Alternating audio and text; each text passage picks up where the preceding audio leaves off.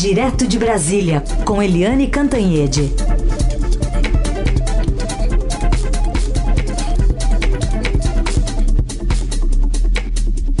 Oi, Eliane, bom dia. Bom dia, Raicem, bom dia, ouvintes. Vamos começar com uma história que você vai nos contar. Tem mais um personagem que daqueles que vai entrar para aquela lista, né? Que durou pouco no governo, não durou nem 24 horas, Eliane. Quem é a personagem? Pois é, né? Essa doutora Mara Regina Pezino, ela foi ontem nomeada para ser a diretora-geral do Hospital Federal de Ipanema, ou seja, o Rio de Janeiro tem seis hospitais que são do governo federal. Um deles é esse Hospital de Ipanema, que é o mais importante deles, e uh, foi nomeada a doutora Mara Regina Pezino. E hoje já sai no Diário Oficial a suspensão da nomeação dela. Por quê? Porque a doutora Mara Regina é uma bolsonarista de quatro costados e é daquela que faz campanha pela é, cloroquina, campanha pela ivermectina na Covid, que já desdenhou do uso de máscara, já colocou dúvida em cima da vacina, ou seja, é a anticiência ambulante. Então, hoje, aí eu achei muito interessante, porque quem nomeou foi o ministro, é, novo ministro da Saúde, né, o Marcelo Queiroga, que é um médico, e hoje ele já ele mesmo já volta atrás. Por quê? Porque a pressão foi enorme. E ela, além de ter postado tudo isso ao longo do tempo, quando ela foi nomeada, que começaram a descobrir, ela tirou das redes.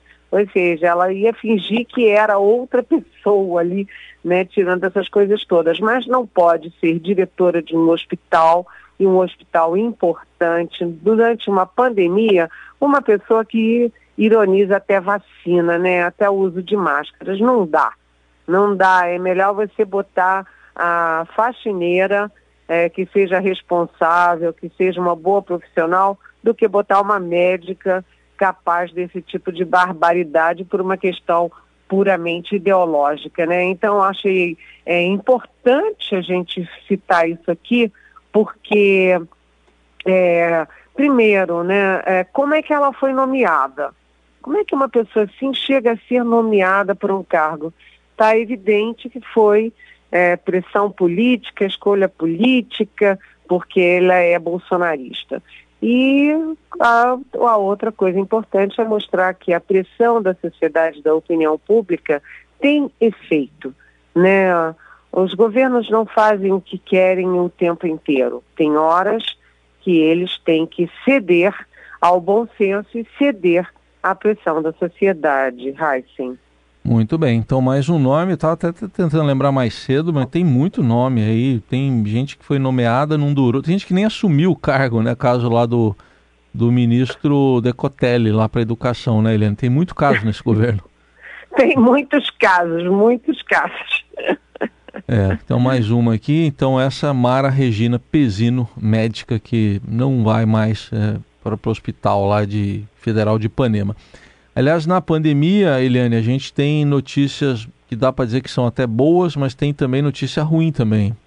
É, é. A gente até começa pela notícia ruim, que é o seguinte, o, essa variante Delta, ela está se espalhando com muita rapidez, já é a maioria dos casos em vários países, ela está recrudescendo novamente a pandemia nos Estados Unidos, por exemplo, na Europa, por exemplo, é, já é a maioria é, dos casos de contaminação na Índia. E ela já está em nove estados no Brasil. Então, isso é a má notícia, e inclusive tem efeito econômico drástico, porque as bolsas do mundo inteiro despencaram por, pelo medo de uma volta forte, um recrudescimento forte da pandemia. Essa é a má notícia. A boa notícia é que a Anvisa, que tem sido é, exemplar nesse processo todo, já autorizou a AstraZeneca a fazer um teste de terceira dose, reforçar a vacinação da população brasileira para, enfim, enfrentar né, essa nova variante, enfrentar aí o que vem pela frente, porque uh, os números estão caindo, o número de morte, o número de, de contaminados vem caindo há semanas, a gente já tem menos de 1.200 é, mortes em 24 horas, em média, mas a gente tem que continuar se cuidando, porque, é, porque diferentemente do que diz a doutora lá do Rio, a Mara Regina, a máscara salva vidas, a vacina salva vidas, é, os cuidados pessoais salvam vidas e não adianta você ficar tomando cloroquina e vermectina, porque isso não vai salvar a sua vida nem impedir que você se contamine. E hum, então é o seguinte, a pandemia está tá, é, aqui no Brasil está indo bem, a gente está numa situação bem mais confortável, mas não baixem a guarda, não é, Raíssa? Exatamente isso. Aliás, foi exatamente isso que nos disse mais cedo aqui o secretário Edson Aparecido, da, daqui da Prefeitura de São Paulo, da Saúde. São oito casos da, da variante Delta. Hoje é, entrevistamos os dois secretários. É, o do, do Estado, Jean Korenstein, afirmou há pouco aqui para a gente, confirmou a dose de reforço para janeiro e disse que o STF dá essa prerrogativa, que se o governo federal não seguir, o Estado de São Paulo vai aplicar a dose de reforço. Foi o que ele nos falou, viu, Helene? Ótimo, ótimo, porque é, é aquela história, né? A gente tem que seguir a ciência. Se a ciência diz que é viável, que é seguro e que vai salvar vidas e evitar contaminação, a gente segue a ciência. É isso que o Supremo está fazendo, né? Agora, o governo de São Paulo se antecipou é, decisão aqui do, do Ministério da Saúde, que é o responsável pelo PNI, o Plano Nacional de Imunizações. É, vamos ver. Eu acho que ainda vai ter muita novidade nessa área aí. Muito bem. Outro assunto do dia que está vindo ainda, Eliane, da semana passada, está durando essa semana, é, vai ter alguma vacina para esse fundão de 5 bi e 700 para o fundo eleitoral? o presidente chamou de golpe. O presidente Jair Bolsonaro chamou, chamou de golpe e acenou com o veto. Né? Ele já falou a primeira vez em cima do muro, ontem deu mais um passinho, mas ainda não disse vou vetar, não vetou ainda mas ele está dando todos os sinais de que sim, vai é, vetar.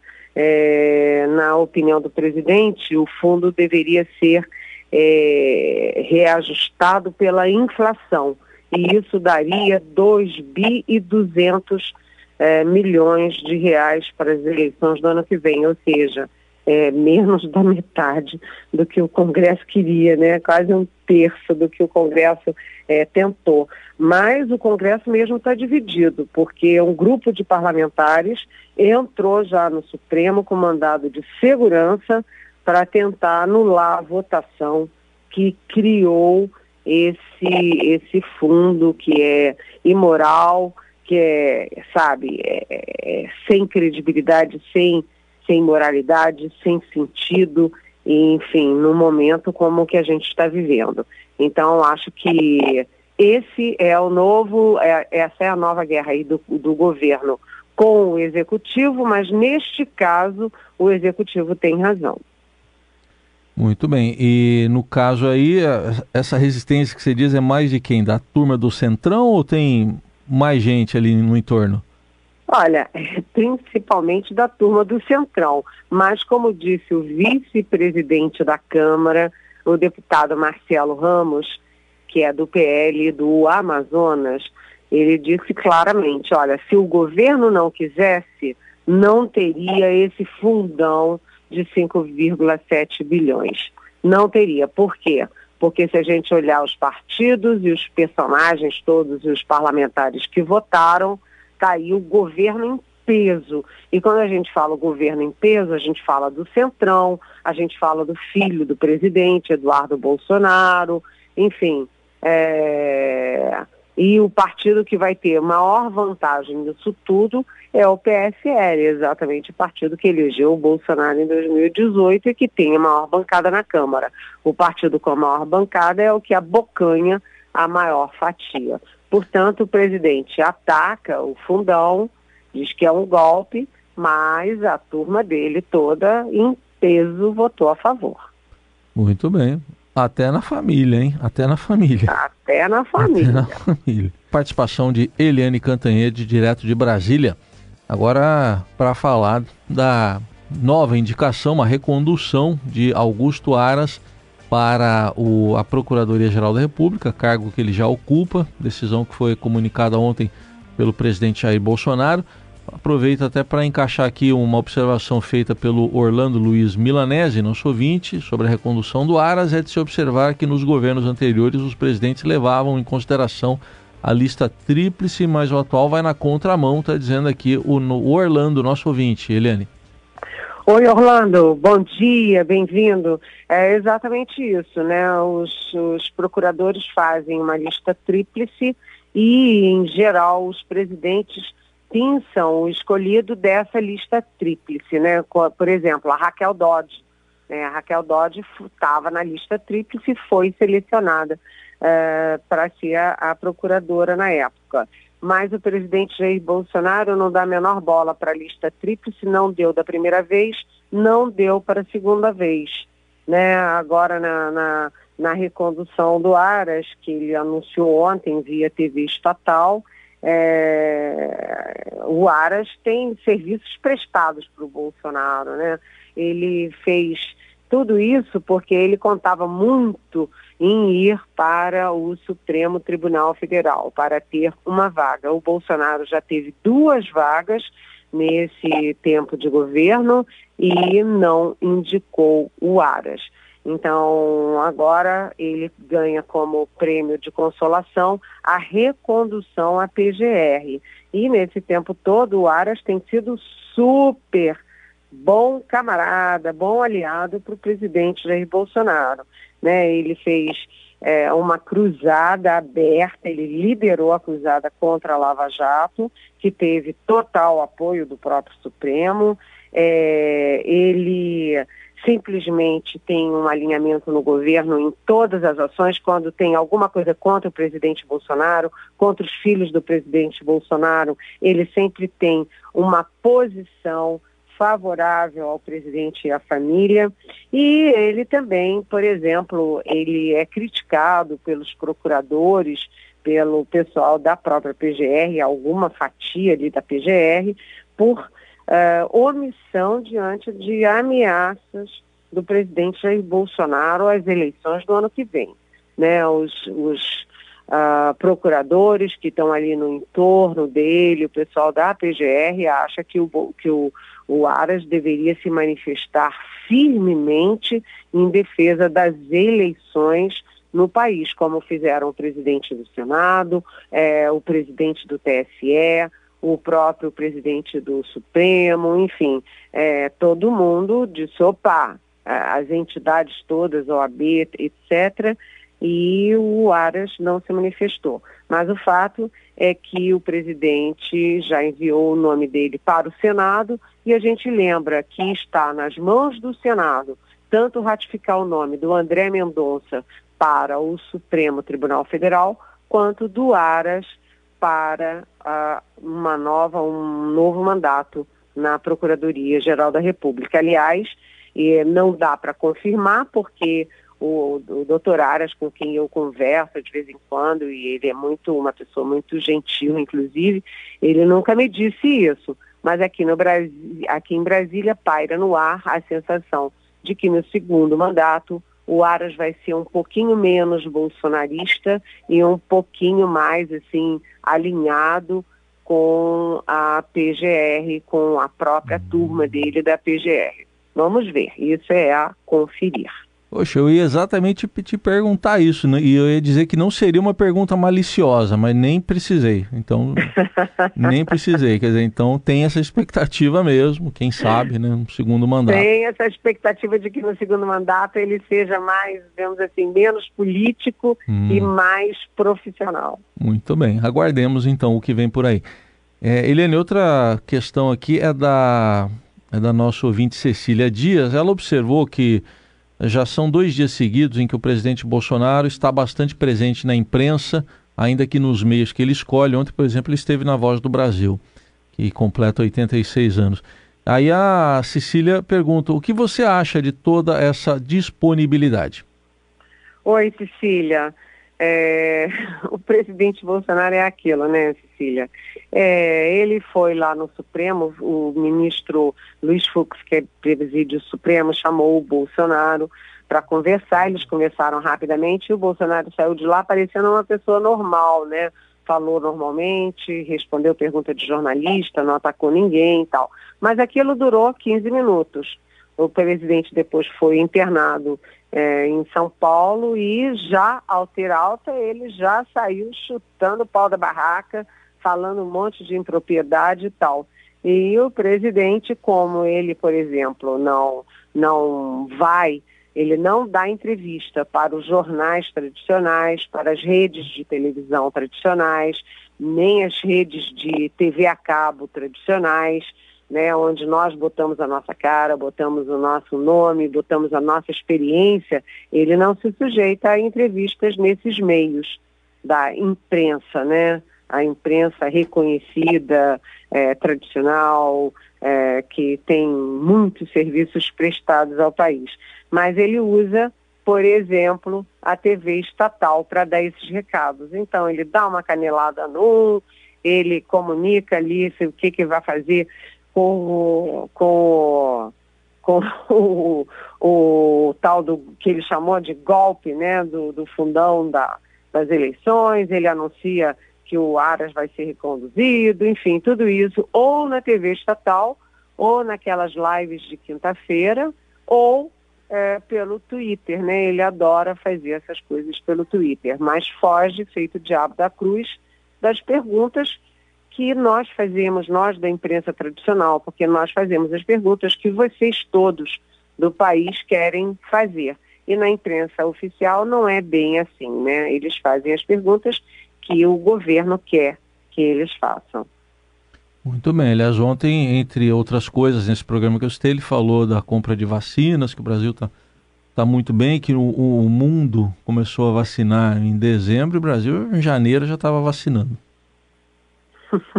pois é. é. é. Você sabe que é engraçado porque o presidente Jair Bolsonaro, ele vai nessas, ele faz campanha o tempo inteiro e parte da campanha é em solenidades militares, né? Qualquer é, turminha que vai ali ter a formatura, lá vai ele. É, faz parte da campanha dele para 2022. E numa dessas, ele foi almoçar com os, os generais, os coronéis, enfim, os oficiais daquele lugar. E eles ficaram perplexos, porque o presidente ali atacou as vacinas mesmo. Ele, aí eles depois de falaram assim, nossa, não é só de boca para fora não, o presidente é convencido mesmo de que vacina aí é perigoso, não serve para nada. Ele disse, eu não vou me vacinar se dependesse dele, não tinha imunização em massa nenhuma. Mas ele tem pesquisas, ele tem os filhos que percebem que a coisa não está boa, ele sabe que só 5% da população brasileira não quer se vacinar, então ele assume esse discurso de que é pró-vacina. Imagina, né? ele foi obrigado, forçado a negociar vacinas, porque a gente sabe e a história registra o quanto o presidente trabalhou contra a Coronavac e quanto desdenhou da Pfizer durante uhum. muito tempo, mais do que deveria. Bom, e tem mais uma pergunta. A ouvinte Sandra Lia Santilli está pedindo para você comentar o, sobre os servidores da ABIN terem sido vacinados. Uma vacinação que, pelo jeito, foi secreta, né, Helene?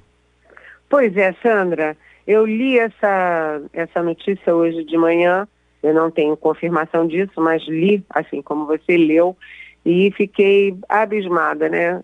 Tudo que é secreto não é bom. É, nenhum filho faz alguma se coisa secreta, escondida do pai, se ele sabe que não vai levar uma bronca, ficar de castigo, sei lá, se tem alguma coisa errada. Por que vacinar a BIM, lá, o pessoal da BIM, secretamente. Por quê?